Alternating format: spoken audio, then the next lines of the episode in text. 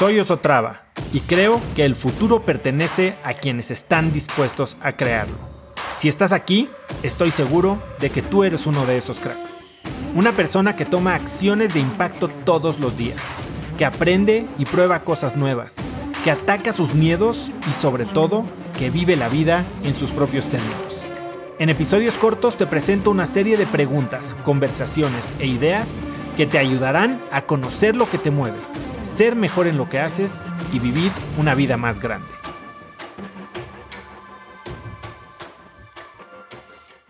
Emprender solo es muy difícil, no hay altos y bajos y aunque si bien Emprender solo puede darnos esta noción de estar en control de todo. Creo que es muy importante tener a alguien con quien sopesar decisiones, con quien eh, compartir visión y con quien la verdad repartir la carga.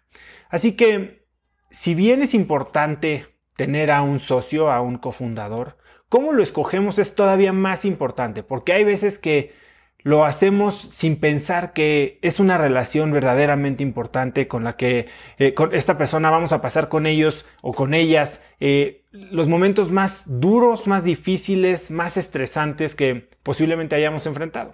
Así que yo cuando hablo con gente que está empezando una empresa, les digo que para escoger un buen fundador tienen que pensar en las tres Cs. Y las tres Cs son algo que aprendí de uno de mis invitados para el podcast, Gastón Parisier. Y estas tres Cs son algo muy sencillo. La primera C es compatibilidad de caracteres. ¿Qué significa compatibilidad de caracteres? Tienes que caerte bien con esta persona con la que te vas a asociar. Tienes que ser alguien con quien puedas tener una conversación. Tiene que ser alguien con quien tal vez no sea tu mejor amigo, no sea tu mejor amiga, pero con quien puedas verte ojo a ojo y pasar muchas horas juntos. Si, si tienen unos caracteres explosivos que los hace no disfrutar su tiempo juntos, es posible que esta relación vaya a sufrir. La segunda C es la comunión de valores. ¿Y qué significa esto? Puede que sean mejores amigos, puede que sean hasta la mancuerna perfecta para trabajar, pero si sus valores no son los mismos, es posible que vayan a tener discusiones muy muy fuertes en temas muy claves.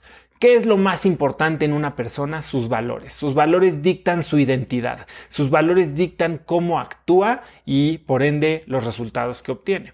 Así que no hay valores buenos y malos, simplemente hay valores que, que son compatibles unos con otros o no.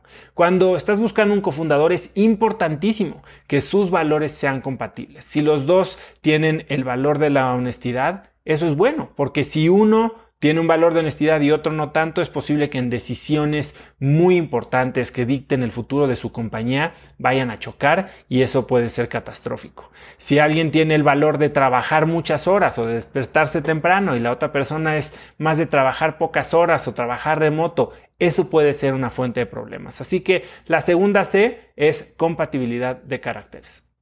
Y la tercera, y más importante, es complementariedad de habilidades.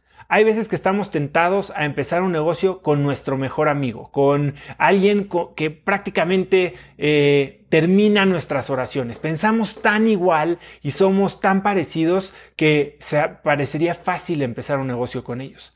Pero aquí está el truco. Necesitamos, además de las dos Cs que les he hablado, tenemos que tener una mancuerna que nos balancee, que sea bueno donde nosotros no somos buenos, que le guste hacer lo que a nosotros nos cuesta trabajo o nos roba energía. Y así vamos a ser un equipo mucho más poderoso que probablemente si estamos alineados en valores, si somos compatibles en caracteres y al final del día nos complementamos en habilidades, vamos a ser una mancuerna que pueda pasar los momentos difíciles, resolver los problemas complicados y verdaderamente tener un impacto positivo en el mundo. Conecta conmigo en Instagram como arroba osotrava y dime qué te pareció este episodio.